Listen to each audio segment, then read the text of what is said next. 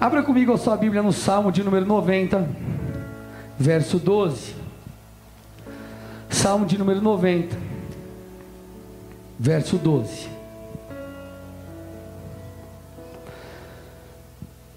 A Bíblia diz assim: Ensina-nos, eu quero focar na parte A do texto, ensina-nos a contar os nossos dias, para que alcancemos o coração sábio. Repete comigo: ensina-nos a contar os nossos dias, para que alcancemos o coração sábio.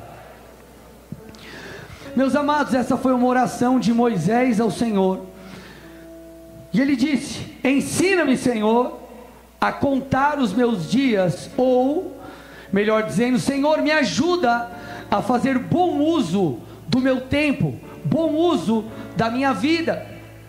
A palavra hebraica aqui, gente, para contar, ela fala sobre algumas coisas interessantes e especificamente duas eu quero citar aqui a vocês. Então, quando Moisés disse em oração: Senhor, ajuda-me, ensina-me a contar os meus dias, ele está dizendo: Senhor, me ajuda a numerar os meus dias, Senhor, me ajuda a considerar os meus dias. Então é como se ele pedisse o seguinte a Deus: Senhor, me ajude a, a, prestar atenção em cada ação, em cada escolha que eu vou fazer. Me ajude a enumerar os meus dias, me ajude a cuidar com a maneira pela qual e com o que eu irei gastar a minha vida. Agora, quando Moisés faz esse tipo de oração, uh, esse tipo de mentalidade, esse tipo de fala, esse tipo de pedido, ele deixa claro a mim e a você que Moisés era alguém que tinha uma perspectiva eterna das coisas. E esse é o tema da minha mensagem de hoje. Eu quero te ensinar, eu quero te ajudar a viver por coisas eternas.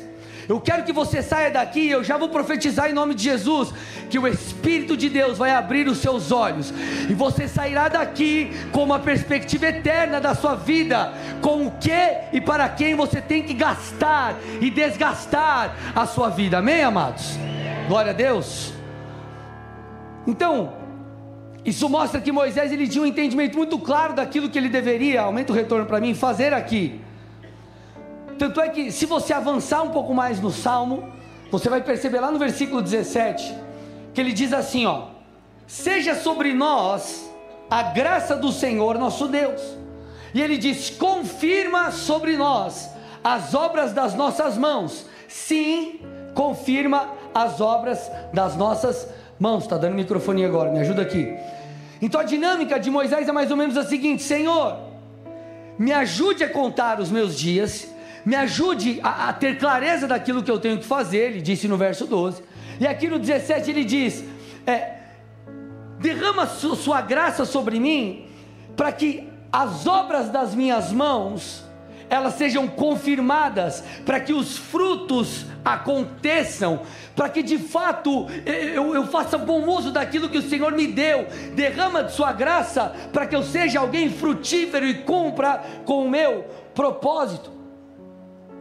Eu acabei de ler aqui, você vê no texto que ele repete, confirma as obras das nossas mãos, sim, confirma as obras das nossas mãos.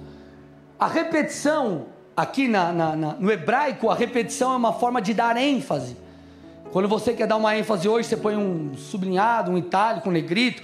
Eles repetiam então é como se ele dissesse: Senhor, confirma a obra, isso é importante, confirma a obra, mas a confirmação da obra das mãos está associada ao contar de dias, ao entender o propósito aqui, a viver uma vida pautada na eternidade. Então a pergunta que eu te faço aqui, nessa noite é: o que nós estamos construindo? Para quem estamos construindo? Por que fazemos o que fazemos? Para quem fazemos o que fazemos? Será que temos sido frutíferos a maneira de Deus? O que temos construído? Para quem temos construído? Será que a nossa perspectiva é uma perspectiva pura e simplesmente material para esse mundo? Ou será que nós temos ouvido Deus, obedecido Será que a nossa vida as coisas com as quais nós temos gasto, gastado a nossa vida, tem a ver com aquilo que o Senhor tem para mim e para você? Amados, nós precisamos entender que a, a nossa vida, ela precisa cumprir um propósito eterno. A grande preocupação de Moisés era viver uma vida que valesse a pena. Por quê? Porque ele tinha uma perspectiva de eternidade. Sabe, amados, o, o, o, o povo de Deus é muito voltado, como o pastor Digão falou ontem, para si, é muito voltado para o eu. Nós vivemos em uma geração onde, na verdade, nós não vivemos para Deus e para a causa de Cristo, mas nós usamos Cristo para as nossas causas pessoais para que seja cumprido ou feita a nossa vontade. Mas quando nós passeamos pelas Escrituras e vemos homens de Deus como Moisés ou como Paulo, que vai ser a grande ênfase aqui da, da, da palavra, nós percebemos que Paulo ele tinha uma perspectiva eterna.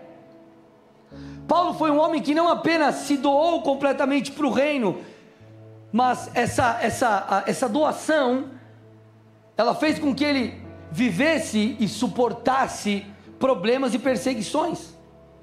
Então Paulo ele foi difamado.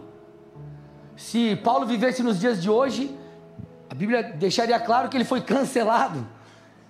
Então Paulo foi cancelado, Paulo foi difamado, Paulo foi zombado, Paulo foi apedrejado, Paulo apanhou, Paulo foi preso. Mas mesmo assim, ele não parava. A igreja primitiva não parava. Dá uma lida no livro de Atos. Amados, eles eram perseguidos. Mas a dinâmica era sempre a mesma: perseguição e crescimento da igreja. Perseguição, crescimento da igreja. Perseguição, crescimento da igreja. Tanto é que se você avaliar a história da igreja, sabe quando começa o declínio? Quando a igreja se junta com o Estado, quando fica tudo tranquilo. Quando a coisa começa a ficar tranquila para a igreja, ela para de, de, de avançar, enfim, heresias começam a entrar no meio da igreja. Agora, a igreja era perseguida, não se intimidava e crescia. Era perseguida, não se intimidava e crescia. Essa era a dinâmica da igreja primitiva. Agora, por quê? Algumas respostas nós poderíamos dar a isso, ou para isso. Mas uma delas é que a igreja do primeiro século, o apóstolo Paulo, eram pessoas que viviam com seus olhos voltados para a eternidade. Eles entendiam que a vida não se resumia aqui. Contudo, as escolhas aqui ecoavam para a eternidade. Olha o que Paulo disse, 1 Coríntios capítulo 15, verso 19.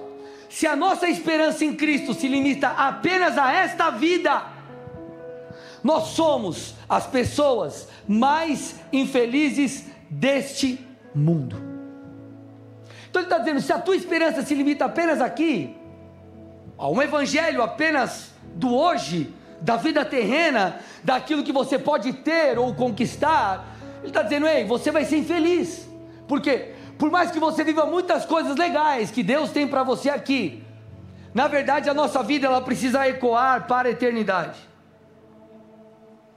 Se a nossa vida se resume apenas a sermos abençoados aqui e termos uma aspa estadia tranquila na terra, vai valer tudo para que você viva bem aqui. Vai valer fugir dos sofrimentos por causa da causa de Cristo, em virtude da causa de Cristo, fugir de conflitos, fazer, fazer uso da fé para benefícios pessoais, focar apenas em si, não congregar, não buscar, não orar, enfim, qualquer outra coisa. Vale tudo se o Evangelho é para mim. Vale tudo se a minha vida se resume ao meu próprio eu. Agora, se a vida se resume àquele que é o centro, aquele que está no trono, a dinâmica muda. A dinâmica muda. Olha o que Paulo disse, Filipenses 3, 10 e 11. O que eu quero é conhecer a Cristo, ao poder da sua ressurreição e a participação em seus. O que está escrito, gente? Sofrimentos, tornando-me como ele em sua morte, para que de alguma forma alcançar a ressurreição dentre os mortos.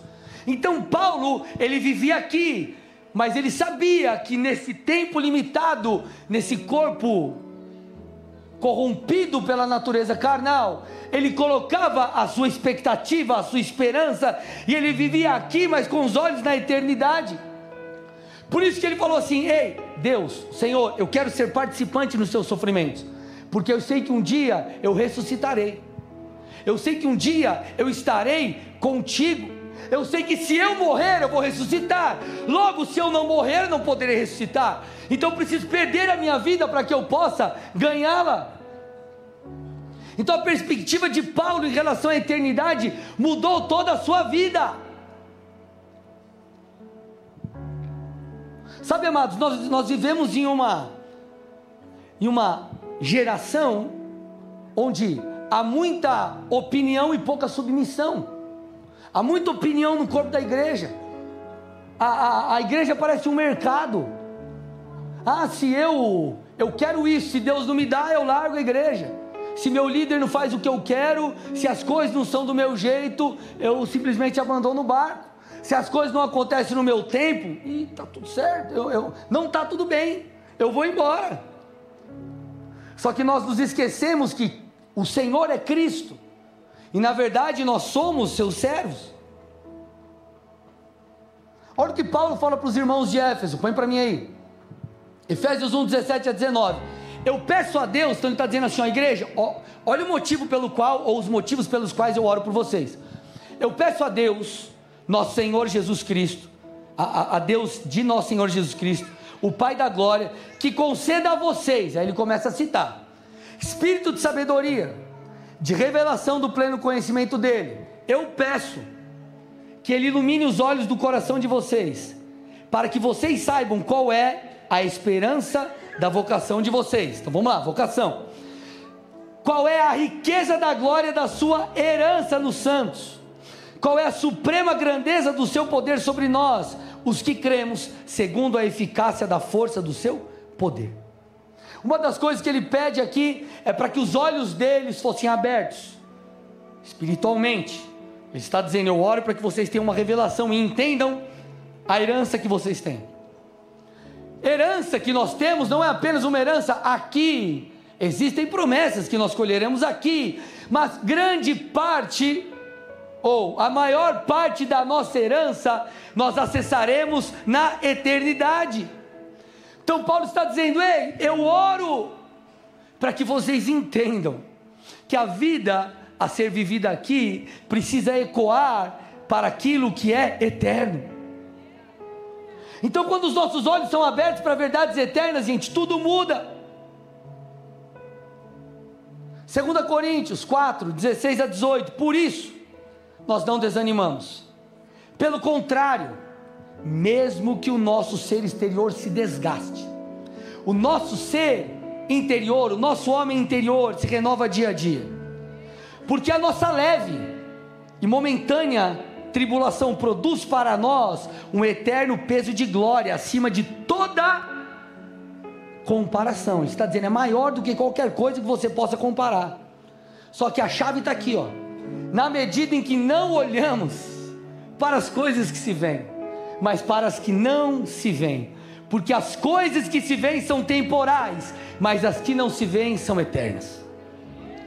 Muitas vezes nós não acessamos isso, nós não chegamos na, na, na maturidade devida, enfim, por quê? Porque os nossos olhos não estão para aquilo que está adiante, adiante ou após aquilo que nós vemos. Nós vemos o hoje, nós vemos o agora, nós vemos os benefícios que nós teremos agora. E nós não vemos o que está depois de tudo que está à nossa frente. Pedro falou algo parecido, 1 Pedro 4,13.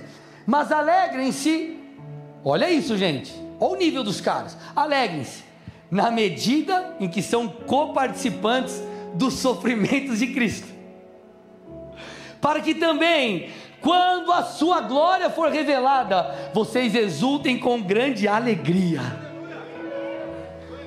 Então ele está dizendo: ei, Você pode estar passando por grandes tribulações aqui, mas segura a onda.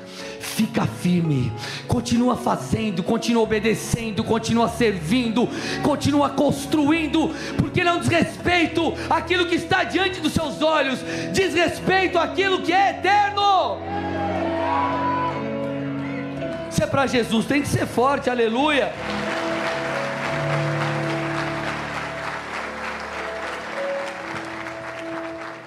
Nós vivemos em uma sociedade que é muito imediatista. Então você liga o teu Instagram, o cara fala, ó, em dois minutos eu vou ensinar, em dois minutos não, né? 30 segundos, eu vou dar três dicas para você ficar milionário em um mês. Aí o cara, uau!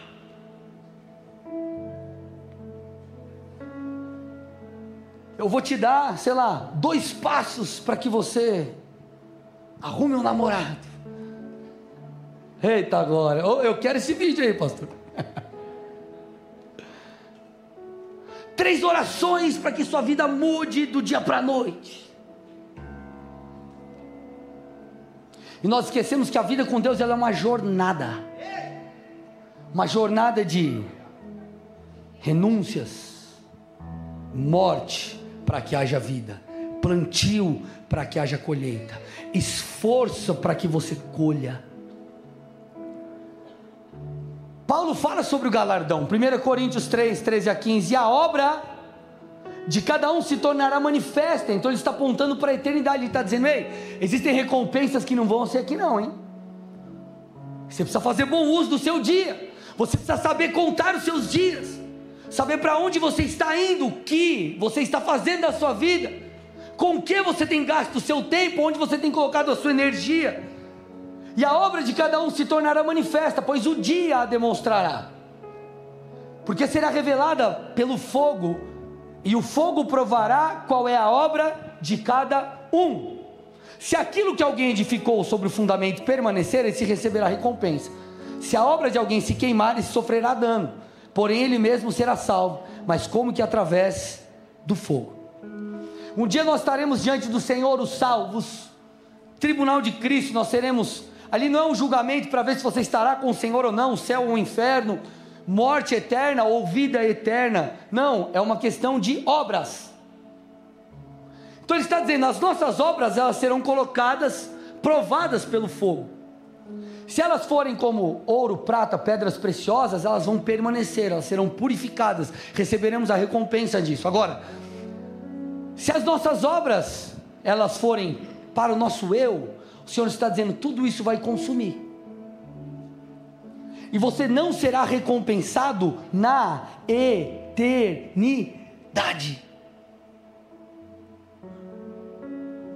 Então Paulo está dando uma dica, ele está dizendo assim: ei, ei, ei, peraí. Não viva a vida do seu jeito. Não saia fazendo as coisas da maneira que você acha. Dê um destino para a sua vida que ecoe para a eternidade. Ei, peraí, nós não usamos Deus, é Ele quem nos usa. O Evangelho não é para que eu pegue aquilo que eu quero na prateleira, coma e jogue no lixo o resto. Não, não, não, peraí. Na verdade, eu sou o sacrifício. Eu preciso me entregar eu preciso me doar. Jesus falou sobre isso, Mateus 6, 19 a 21. Ele está dizendo: não acumulem tesouros sobre a terra, onde as traças e a ferrugem corroem e os ladrões escavam e roubam.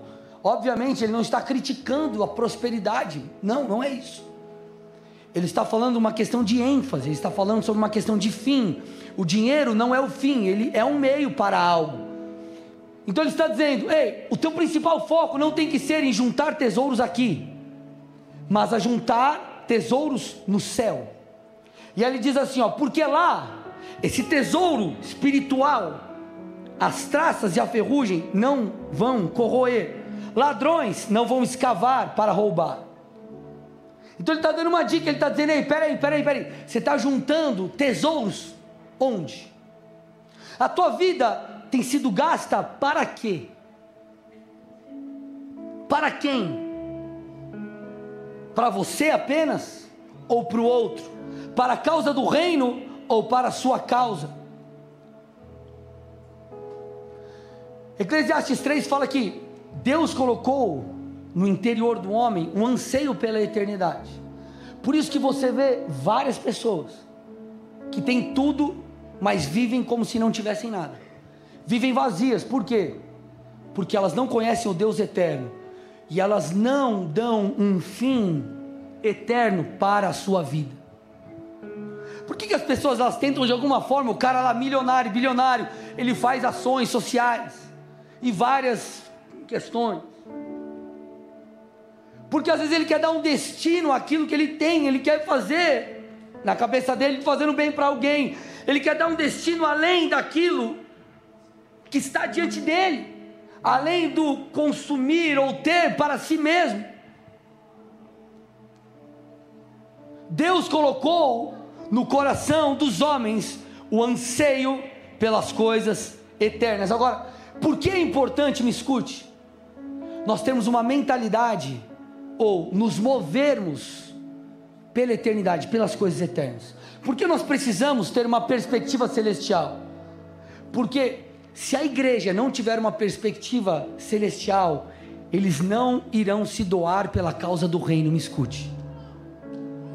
A igreja que se doa, que se gasta e se desgasta pela causa do reino, é uma igreja que tem uma perspectiva eterna. Pastor, mas você abandonou tua carreira. Você deixou teu diploma tá só na estante. Por quê? Irmão, eu não sou bobo. Eu não estou edificando para essa terra, eu estou pensando lá.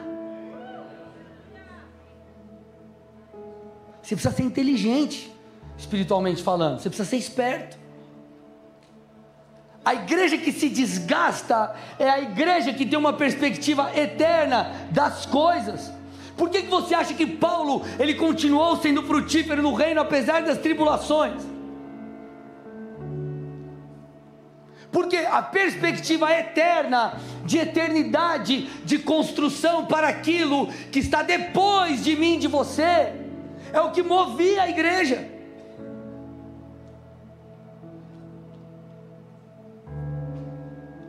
Amado, se você for dar uma olhadinha lá em Mateus 6, por exemplo, você vai perceber em Mateus 6 que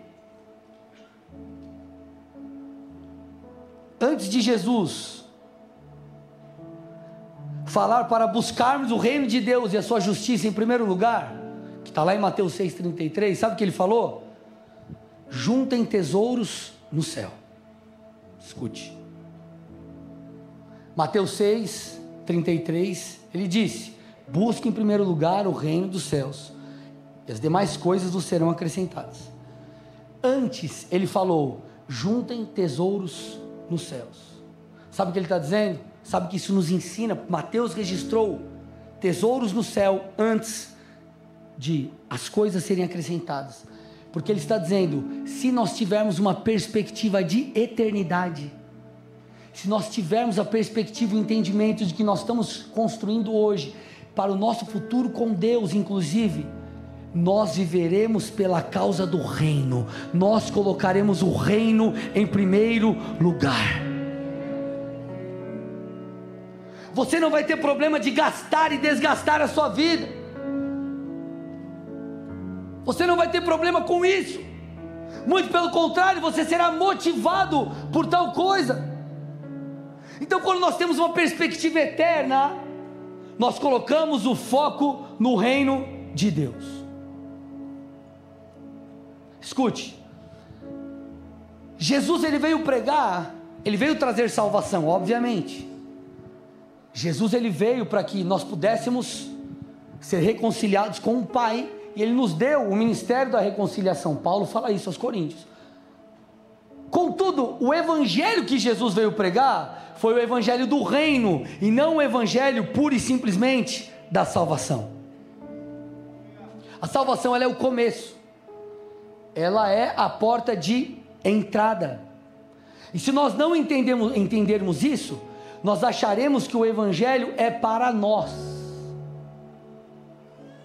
Ah, eu vou lá. Então Jesus foi para a cruz, Jesus morreu, enfim, Paulo fala aos Filipenses de tudo que ele abriu mão, abriu mão de sua glória, se esvaziou e todas essas coisas. Jesus fez uma grande obra por causa de mim.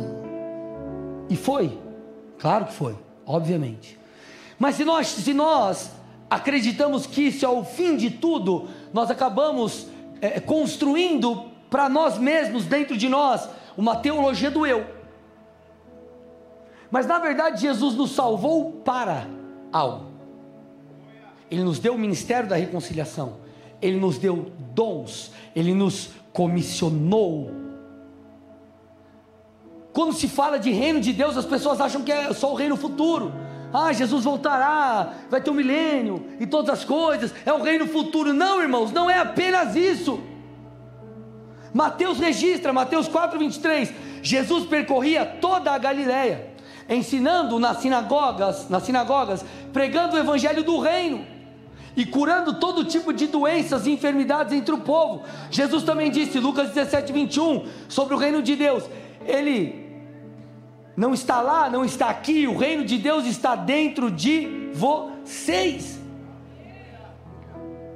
Então o reino de Deus não é algo futuro, é algo que já está aqui, é algo que está em nós, que nos transforma e que se move através de nós. Então o reino tem um fim, e o fim não, não é apenas eu e você, somos nós. Deus te transforma para que você transforme outros. Por isso que quando nós olhamos para a oração que intitulamos de Pai Nosso,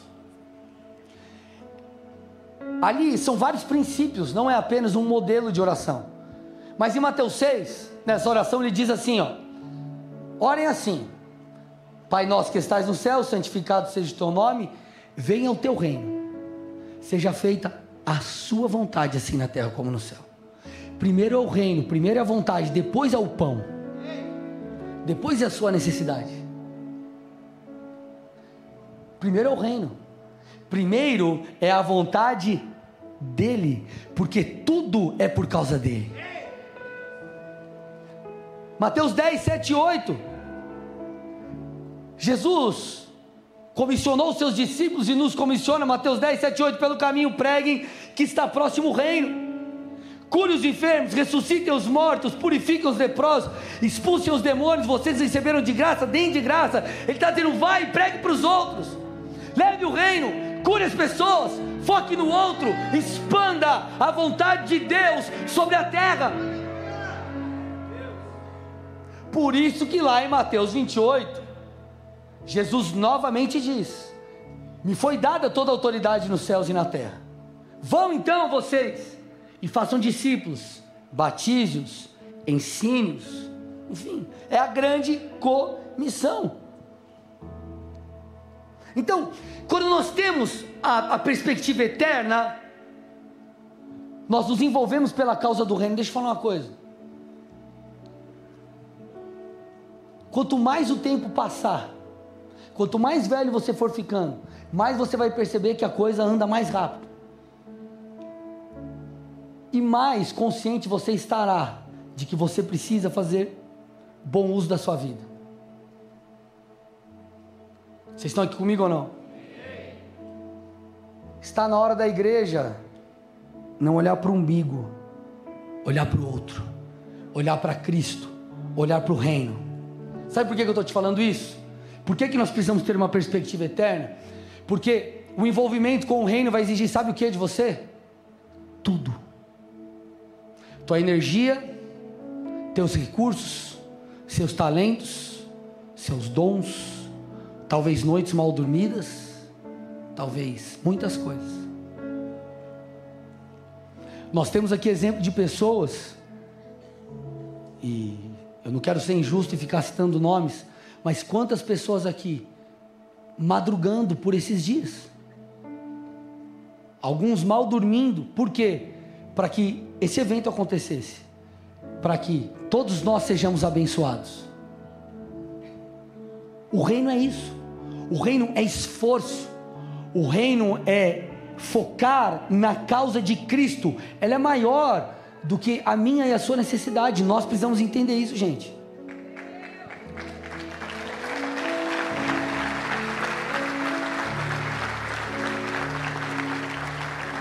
Nós precisamos vencer, nós não podemos ser uma igreja almática. Ai, porque o outro falou na coisa, eu não gostei. O outro não sei o que, o outro, o cara passou e não me cumprimentou. O outro não sei o que lá. Esses dias a pastora estava num problema na lente dela e ela tem que usar óculos. Só que ela não veio de óculos, meu irmão, ela não, ela não enxerga. Ela vai ver um vulto passando. Ah, pastora não me, não me cumprimentou, irmão, pelo amor de verdade. Paulo tomava couro. Os caras morreram por causa do evangelho. Você está preocupado que o irmão te deu oi ou tchau? Ah, gente, pelo amor de Deus. Não, é sério. É muita alma. É muita alma. Enquanto nós não vencermos esses ciclos, a coisa não vai caminhar. Sabe o que Paulo falou para os irmãos de Corinto? Olha lá. 2 Coríntios 12, 15. Eu de boa vontade gastarei e me desgastarei em favor de vocês. Se eu os amo cada vez mais, será que vou ser amado cada vez menos? Quando nós olhamos aqui para o português, nós achamos que gastarei e me deixei gastar são palavras, são sinônimos. Na verdade, quando Paulo fala sobre de boa vontade eu me gastarei, o termo grego aqui fala sobre gasto financeiro. Então, então ele está dizendo assim: ó, eu não vou nem permitir que vocês, naquele caso específico, vocês me sustentem. Eu vou gastar aquilo que eu tenho por causa de vocês. Deixar gastar, eu vou me esforçar, eu vou me gastar fisicamente por causa de vocês, igreja. Então Paulo está dizendo: o meu esforço será emocional, o meu esforço será físico, ele será mental, ele será financeiro, eu vou me entregar completamente. Então Paulo não buscava o seu benefício próprio, ele buscava o do outro. Ele vivia pela causa do reino. Ele vivia pelo rei. Meus amados, e se a igreja brasileira fosse assim? E se nós fôssemos assim? E se você fosse assim, e se todos nós agíssemos dessa forma? E se os talentos que você tem, você usasse não apenas para seu benefício próprio, que obviamente é válido, você tem que pagar seus boletos, você tem que pagar a fatura do cartão, você, não tem problema, tudo isso é digno e muito honroso. Que você prospere, que sua família prospere, que no aniversário, no aniversário de casamento você compra aquela joia para a patroa. Ó, oh, esse glória. É, receba. Ó, até minha mulher falou receba. Deixa eu tomar água agora aqui. Ó, secou até a boca agora, peraí.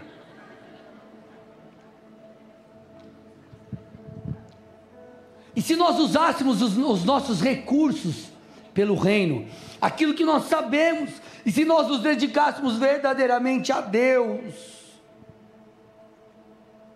a gente precisa subir o nível da conversa hoje, gente. Sabe o que Paulo falou para os Gálatas? Ele falou assim, ó, Gálatas 4,19: Meus filhos, por quem de novo, mais uma vez, outra vez, eu estou sofrendo as dores de parto, eu estou me esforçando, eu estou batalhando, eu estou me entregando, eu estou me doando para que Cristo seja formado em vocês. Por que, que Paulo se esforçaria tanto por aqueles irmãos? Por que, que ele suportaria tudo que ele suportou, se para ele a vida se resumisse a ser feliz, entre aspas, segundo os seus próprios termos? Porque as pessoas falam assim: ah, não, mas, pastor, Deus quer que eu seja feliz. Quem te diz que felicidade é aquilo que você acha que é felicidade? Está uma prova no casamento, pastor. Vou separar porque Deus quer que eu seja feliz. Você vai ver a felicidade, você vai arrumar um problemão. E dependendo das suas escolhas, tua felicidade vai ser lá para debaixo do buraco lá. Você vai estar tá rindo e vai estar tá espetando você. Ei!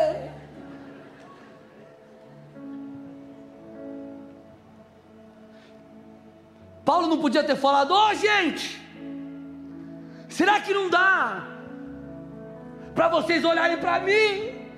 Eu quero ser feliz. Gente, ele estava preso e estava encorajando a igreja. Você tem noção que é isso? É tipo, o cara que está hospitalizado, está quase morrendo, está encorajando o cara que tinha que encorajar ele. Aí o familiar, em vez de falar, não, estamos aqui orando por você, vai dar certo. Ele está lá, você vai morrer. E o cara está lá, quase morto. Não, fica tranquilo.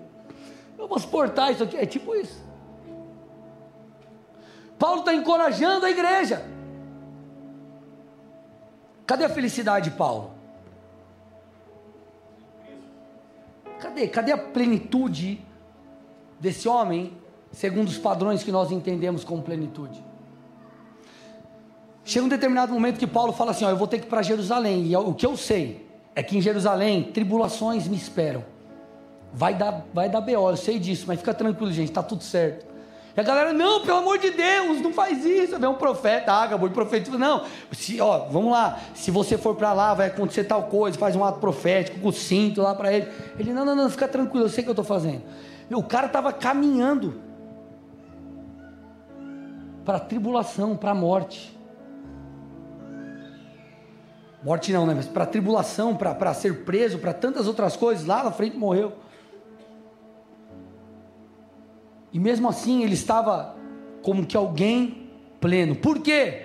Porque a esperança dele não estava aqui. Eu não estou dizendo que você tem que viver o evangelho da sofrência, meu irmão. Você tem que só chorar, não estou falando disso não. Eu estou dizendo qual é a tua perspectiva. Para quem você está fazendo? O que você está fazendo? Amados, às vezes nós esquecemos, parece que nós esquecemos de quem está no trono. Nós esquecemos de quem é a honra. Nós esquecemos do privilégio de sermos participantes do reino. Aí, como o pastor Digão falou ontem, o cara reclama que tem que estar, tá o cara reclama que está na escala, reclama que tem isso, reclama que tem que fazer aquilo, reclama que tem que fazer aquilo outro. Oh, peraí, será que nós não entendemos ainda que é um privilégio nós nos envolvermos com a causa de Cristo?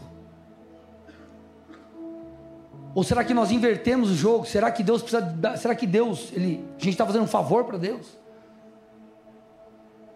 Será que nós estamos, ó oh, Deus, já que está precisando aí, ó, seguinte, eu vou fazer, mas Deus, ó, segura aí, segurada aí. Será que não vale a pena você ser difamado, você ser traído, você ser mal falado e suportar isso pela causa de Deus? Será que não vale a pena? Será que não vale a pena mesmo você ser criticado? Será que não vale a pena mesmo você se expor por causa de Jesus? Será que não vale a pena? 1 Coríntios 4, 1 e 2, Paulo disse: Assim importa que todos nos considerem como ministros de Cristo e encarregados dos mistérios de Deus. Então ele está dizendo: nós somos ministros. Nós somos encarregados dos mistérios de Deus. Ele nos deu o ministério da reconciliação. Nós precisamos servir, nós precisamos nos envolver. Só que ele diz: ora, além disso, o que se requer desses encarregados, desses ministros, é que cada um seja encontrado fiel. Não é só fiel moralmente, é fiel à causa, é fiel ao chamado, é não abandonar o barco. Está doendo? Não importa, eu vou até o fim. Eu vou combater o bom combate, eu vou completar a carreira, e lá no fim eu vou dizer: Eu guardei a minha fé, eu guardei a minha fé, eu guardei a minha fé, aleluia. O Senhor está nos amadurecendo, Ele está nos amadurecendo.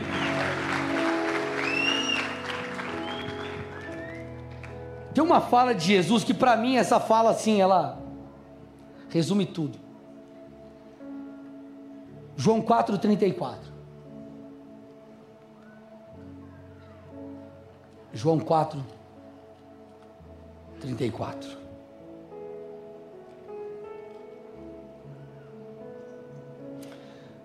A minha comida consiste em fazer a vontade daquele que me enviou e realizar a sua obra. Você está entendendo o que ele está dizendo?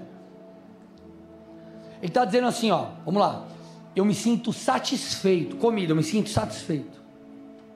eu me sinto pleno. O que é fundamental para mim, assim como a comida é, para mim é realizar a obra de Deus. Para mim é me envolver, é estar envolvido com a causa. É pagar o preço pelo reino. Pastor, mas eu não imaginava que eu seria perseguido por causa disso, irmão. Jesus não foi, ele não te enganou, não. Ele falou: se me perseguiram como Senhor, você acha que não vão perseguir vocês? Só que ele disse: tem de bom ânimo. Eu venci o mundo. Tenha coragem. Vocês vão vencer o mundo.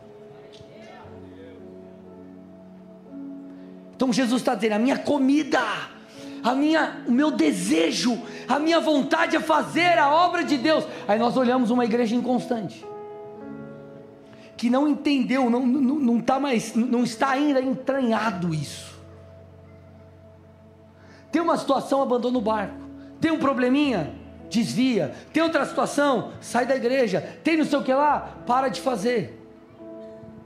Será que você não entendeu que é apesar de nós? É um privilégio, apesar de nós, Deus nos dá o, o privilégio. A minha comida é fazer a vontade daquele que me enviou realizar a sua obra.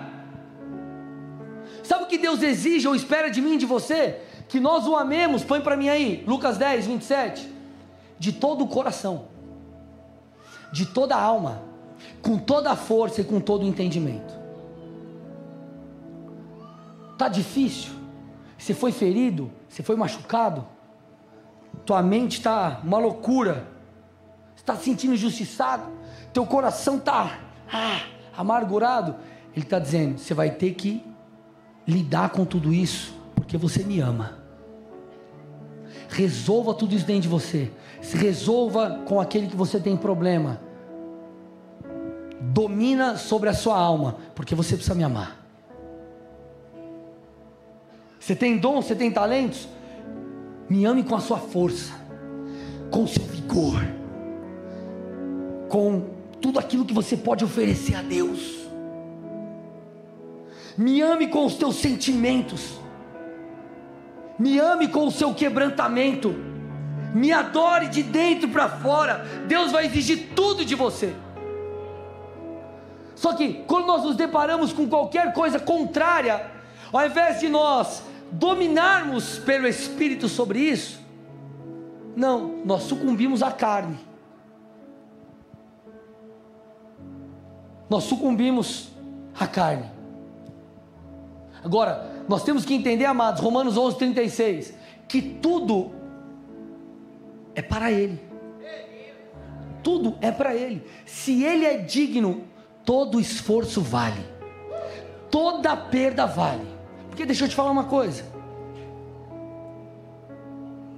Sabemos que tem, Deus tem recompensas para nós aqui, mas deixa eu fazer uma pergunta para. Quero te levar a refletir. E se você não tivesse qualquer recompensa aqui? E se você só fosse durante a vida toda renunciar aqui? Você faria o que você tem feito para Jesus? Se ele falasse assim: Eu não te prometo nada, não vou te dar nada aqui tudo que você abrir mão por causa de mim, vai ficar assim aqui. Você entregaria a sua vida? Ou será que a nossa relação com Deus é uma relação só de troca? Ah, eu faço porque você é abençoado. Eu faço porque. Eu faço por causa daquilo. O que você está construindo. Para quem você está construindo. O problema é que as pessoas, elas. A dinâmica, o padrão mental é o seguinte: Deus me ajuda para que eu edifique a minha vontade. Sendo que, na verdade, biblicamente é o contrário. Eu, rece... eu, eu sirvo a Deus, eu faço pela causa de Deus. Quando a Bíblia diz para entregarmos o caminho de Deus, nosso caminho a Deus, entrega o teu caminho ao Senhor, confia nele, o mais ele fará, não é eu entrego a Deus aquilo que eu quero para que ele abençoe. Não é, é, é, é Deus validar a nossa vontade. Entregar o caminho significa Deus. Por onde eu vou, eu preciso que o Senhor me diga. Eu preciso que o Senhor fale. Eu entrego o caminho que eu ainda vou trilhar a Ti. Me diz o que eu devo fazer. Quais são as minhas escolhas? Para onde eu devo ir? Então, você tem que viver os sonhos de Deus e não o teu sonho. Ah, não, mas se os meus sonhos, se o teu sonho tiver a ver com o de Deus, glória a Deus. Ele vai, tudo vai se cumprir, ele vai fazer agora. Se você tiver que abrir mão do teu sonho pela causa de Deus, você abre? Então esse evangelho, gente, diluído de vamos lá, vem para Jesus que ele vai abençoar tudo aquilo que você fizer. Você vai prosperar, você vai arrumar um marido que ele nunca vai errar com você. Uma mulher cheirosa, linda, que cozinha muito bem, rica, milionária de família já, aquela coisa. Você, você não vai nem precisar trabalhar, vai ter os irmãos que vai falar aleluia. Irmão, se esperta, varão. Estou de olho. Não tem a ver com aquilo que Ele pode fazer por nós, mas o que nós podemos fazer para Ele. Essa é a dinâmica. Posso dar alguns exemplos aqui? Por que, que você acha que você está prosperando? Porque você, só para você, só porque você plantou, só porque Deus quer que você tenha uma vida plena. Jesus disse: Eu vim para que vocês tivessem vida e vida em abundância. Essa vida em abundância, ela toca várias áreas. Então é óbvio que o Senhor vai permitir que você prospere. Talvez você passe por altos e baixos na sua vida, mas quando você olhar para trás na sua jornada, você perceberá: Deus foi bom comigo e eu prosperei. Agora, você acha que é só por isso? Só para você ir lá no resort, ficar moreno, tirar a branquitude aí de você, comprar as roupas de marca. Será que não tem a ver com algo além disso? Será que não tem a ver com a causa do reino? Será que não tem a ver com semear no reino? Será que não tem a ver? Nós temos irmãos de outras igrejas aqui da região. Será que não tem a ver com você ser participante daquilo que a tua igreja está construindo? Será que não tem a ver para nós aqui de Colombo com a mudança de templo? Eu estou falando sério, igreja. Nós estamos numa conferência, eu preciso trazer uma perspectiva ajustada para você. Por que, que você acha? Você acha que Deus vai dar recursos para mim para que eu não toque o outro? Para que eu não supra o outro? Por que, que você acha que Deus te dá dons? Para que você construa uma mega empresa só e seja muito abençoado? Obviamente você pode e irá abençoar pessoas lá, famílias serão sustentadas através do testemunho da história do teu negócio, pessoas vão vir para Jesus. Isso vai acontecer para a honra e glória do Senhor. Agora, será que também não tem algo a mais? Será que você não pode se envolver com, por exemplo, a igreja local? Será que o teu dom de tocar, de compor, de, de, de, de, enfim, de estar envolvido com algo aqui no áudio, por exemplo, sei lá, é só para que você seja um profissional excelente, enfim, e se destaque? Ou será que tem a ver com vidas sendo salvos? Será que tudo é para nós? Será que tudo é para mim? Será que tudo é para o meu eu? Ou tem a ver com o próximo? Tudo diz respeito a ele, mas nós achamos que diz respeito a nós. E se a dinâmica inverte, nós nos sentimos no direito de muitas coisas, sendo que nós deveríamos pegar os nossos direitos e colocar os pés da cruz.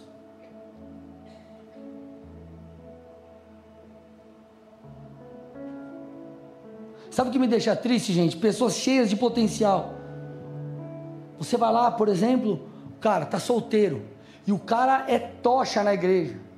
Meu, o cara vai, está envolvido, não sei o que, casou, irmão. Minha vontade era falar assim, cara, por favor, se eu pudesse voltar no tema, não casa. É sério. Não faz mais nada. Mal vem no culto. Você acha que Deus fez você casar para quê? Só para você desfrutar do relacionamento? pastor, Deus me deu um sonho no sedente de 2022, empreender. Aí Deus abre as portas, traz recursos, te conecta com gente e a empresa começa a ir, está tá acontecendo. Aí o cara não vem mais na igreja. Você acha de verdade que Deus quer isso de você? O cara não tem mais vida com Deus. Esquece. Eu sei que lá em Joinville não acontece essas coisas, né? Só aqui que acontece.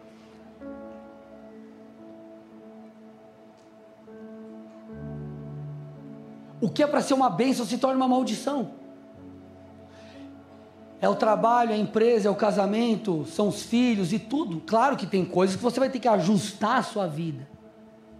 Obviamente. Você está em 35 ministérios. Vai ter que afunilar, lógico.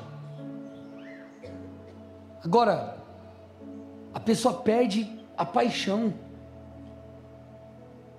O cara chegou na igreja, foi aprendendo, foi se desenvolvendo, é ferro, afia ferro. Aí o cara começa a liderar uma célula lá. Aí o cara desenvolve. Quanta gente aqui na igreja? Estava conversando com a Pri hoje. Ela falou, pastor, ela está no, no, trabalho dela, num cargo de liderança, vivendo algo incrível. Por quê? Ela aprendeu muita coisa aqui na igreja. Só que sabe o que acontece? A pessoa chega lá, ela fala assim: não, agora mudou, agora o foco é meu trabalho. Mas, ô criatura, quem te disse que você não tem que focar no teu trabalho? Então vamos se armar a barraca na igreja, ver na igreja. Mas você vai o que? Chutar tudo que Deus fez por você? E aí, Satanás, escute, isso é o intento das trevas. Satanás mata o seu potencial agora, presta atenção. Você estava aqui. Você era como eu sou paulistano, era de São Paulo, nós você era orelha seca. A gente fala assim, né? orelha seca. Deus fez você crescer, desenvolveu, você começou a brilhar. Você chegou aqui, você tinha que olhar para os outros e falar assim: filho, eu cheguei aqui, deixa eu te ajudar. Aí você pega agora, eu sou o cara. Eu não sirvo mais ninguém, não faço mais nada. Agora, ó, igreja, isso é coisa de tapado. Quando chegar na eternidade, a gente vai ver quem que é o tapado. Não, tô, tô falando sério. Porque nós esquecemos que a nossa perspectiva ela é eterna. Eu não estou dizendo que você tem que morar na igreja, irmão, pelo amor de Deus, não é isso. O que eu estou dizendo aqui, no momento mais oportuno que você tem para fazer a diferença, as pessoas se desconectam. Então nós precisamos amadurecer na nossa vida com Deus. Nós precisamos entender sobre o gastar e desgastar a nossa vida pelo reino.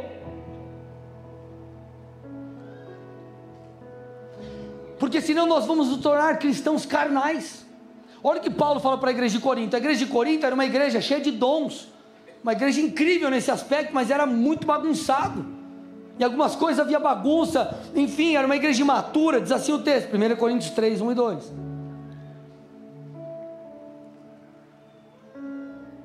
Eu, porém, irmãos, não pude falar a vocês como pessoas espirituais, e sim como pessoas carnais, como a crianças em Cristo. Eu lhes dei leite para beber e não pude alimentá-los com comida sólida, porque vocês ainda não podiam suportar, nem ainda agora podem, porque vocês ainda são carnais. Então, se você dá uma olhadinha antes ou depois, você vai perceber que havia uma treta aqui, discussão de, de, de picuinha no meio da igreja e por aí vai. Só que quando ele fala de um cristão carnal, detalhe, ele está falando para a igreja, não está falando sobre carnal do, do, do, do cara mundano que está envolvido com questões pecaminosas, é claro que o cara carnal envolve pecados. Só que a palavra grega para carnal aqui fala sobre aquele que é governado pela sua natureza humana, pelos seus apetites carnais. E quando eu repito, ele fala sobre apetite carnal, não é apenas pecado, mas é a sua vontade humana. É você ser controlado pelo seu próprio eu. Porque o que dita o ritmo do crente carnal é a sua alma, são os seus desejos, é aquilo que sente, são as circunstâncias. Se está tudo bem, ele está ótimo, voando em Deus. Se está nada bem, ele abandona o barco. Contudo, meus amados, os nossos olhos serão abertos nessa noite. O Senhor virá com Sua glória, Ele vai nos transformar. Nós sairemos daqui amadurecidos. Amados, de verdade eu tenho um sonho. Eu tenho um sonho de uma igreja madura, de uma igreja que volta os seus olhos para o reino. Uma igreja que não usa Cristo, mas uma igreja que é usada pelo, por Cristo. Aí o cara fala assim, ele está no começo da sua conversão, eis-me aqui, Senhor, me usa. Aí Deus começa a te usar, você falou, Deus, agora está demais. Mas que história é? Você não pediu para ele te usar? Me usa, Deus, me usa, eu vou me entregar, não importa as tribulações. Aí o cara fala mal de você, assim, ai, eu não faço mais. Ai, eu vou embora. Aí o líder dá uma direção, ai, eu não concordo. O pastor fala uma coisa, ai, não sei o que lá. Você entende? Deus trabalha com liderança. Eu, por exemplo, eu sou o pai da casa. E é minha responsabilidade exercer governo segundo a palavra Cristo e a direção do Espírito sobre a igreja. Sou perfeito? Não. Mas eu estou aqui há tempo suficiente para que vocês possam acreditar que Deus me chamou para estar aqui com vocês. Então Deus ele vai fazer, Ele vai nos levar a renúncias, a entregas, a, a situações que exigem de mim e de você maturidade. Então não tem a ver com aquilo que você acha, tem a ver com aquilo que você precisa fazer. Tem a ver com aquilo que eu preciso fazer. Tem a ver com nos submetermos ao rei e ao reino. Tem a ver com deixarmos a nossa vida, deixar os nossos talentos, a nossa energia ser usada para a causa de Deus. Eu sonho com uma igreja como essa aqui que Paulo disse, mencionou, falou aos Colossenses. Se vocês foram ressuscitados juntamente com Cristo, busquem as coisas lá do alto. Uma igreja que busca as coisas do alto. Uma igreja que pensa, como o texto está dizendo, nas coisas do alto. Ele está dizendo, ei, vocês morreram com Cristo.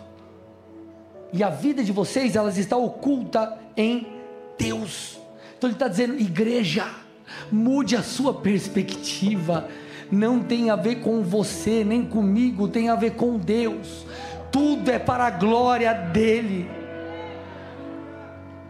Nós precisamos usar os nossos talentos, os nossos dons, a nossa energia para Deus.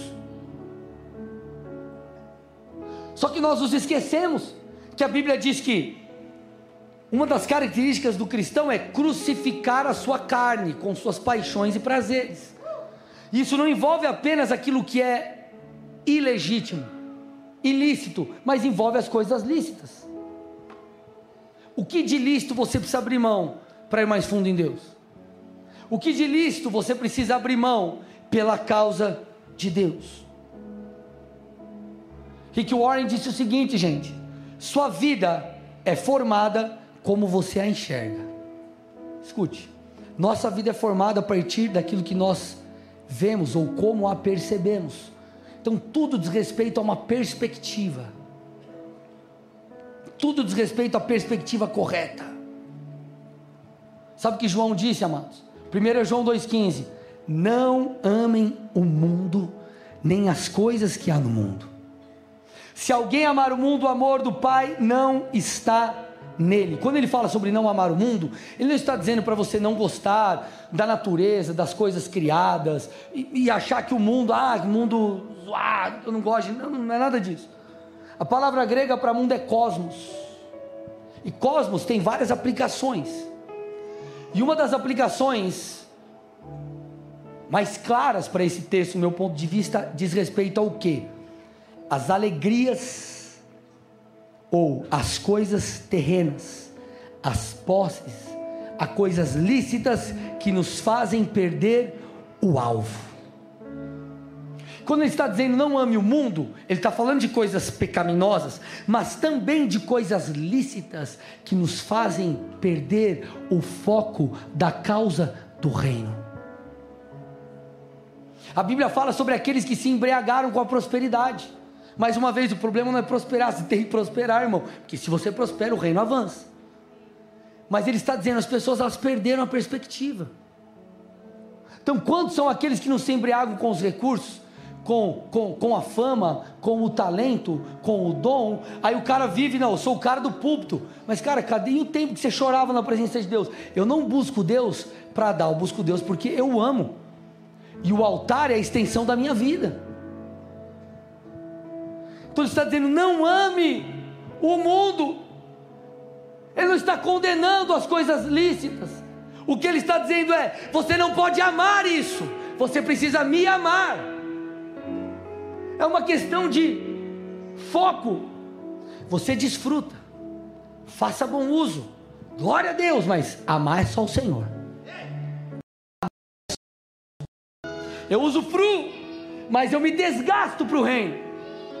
Aí o cara fica lá, 12 horas assistindo Netflix no final de semana e não lê 15 minutos da Bíblia, por exemplo. Não vem para o culto, não serve a Deus, não faz nada. Do que é ilícito você se afasta, mas aquilo que é lícito você usufrui, mas você não ama. A sequência do texto mostra, fala que a questão aqui, o ponto central, é a cobiça.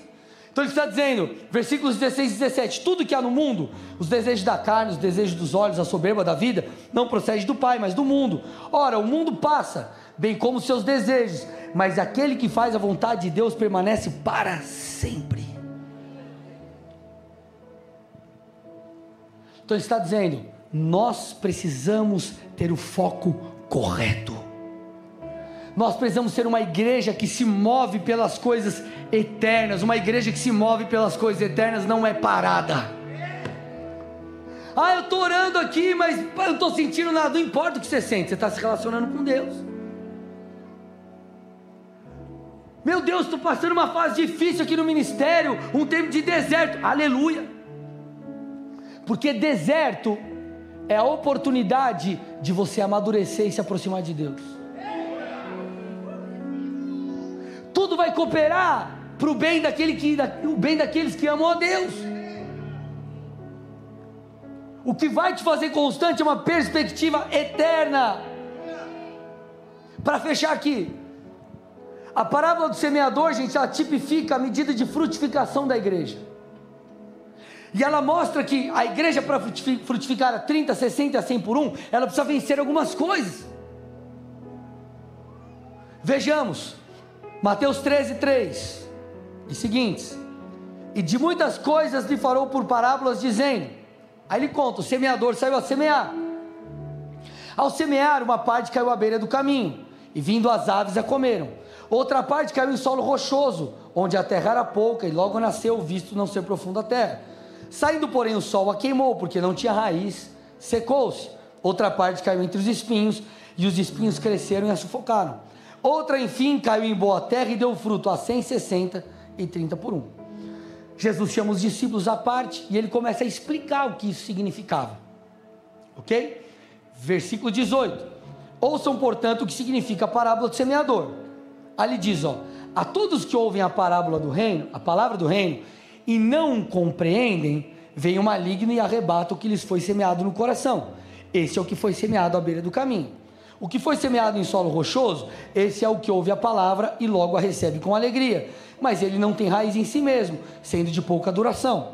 Quando chega a angústia ou a perseguição por causa da palavra, logo se escandaliza. O que foi semeado entre os espinhos é o que ouve a palavra, porém as preocupações deste mundo e a fascinação das riquezas sufocam a palavra e ela fica infrutífera. Mas o que foi semeado em boa terra é o que ouve a palavra e a compreende este frutifica e produz a 100, 60 e 30 por um. Primeira coisa que a igreja precisa vencer ou entender, fazer, o que a igreja precisa fazer? Compreender a mensagem, escute. O maligno, o texto está dizendo, faz de tudo para roubar a semente da palavra, faz de tudo para impedir você de entender, de compreender vai fazer de tudo para que você seja raso, para que você não conheça as Escrituras, para que você viva um evangelho diluído, compreender a mensagem, compreender aquilo que Deus tem. Porque quando você compreende entende a verdade, você então vai para o segundo ponto, que é estar enraizado. Ele está dizendo: existem aqueles que. Vamos ler o texto aqui de novo. Cadê o versículo? Caiu em solo rochoso, onde a terra era pouca e logo nasceu, visto não ser profunda a terra. Saindo, porém, o sol queimou porque não tinha raiz e secou-se. Esse solo rochoso, entenda, não é que o cara jogou a semente no solo, ou melhor, na, na, na, pedra, na rocha. Ninguém vai semear na rocha. O cara fala, meu, aqui não tem terra, como vai germinar? O que é o solo rochoso? Era um solo que ele tinha. Cara olhava, tinha terra, mas a terra era pouca.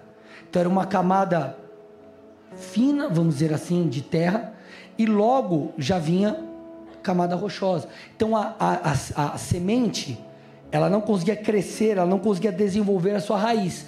E por isso ela secava, ela, enfim, havia um fim nela.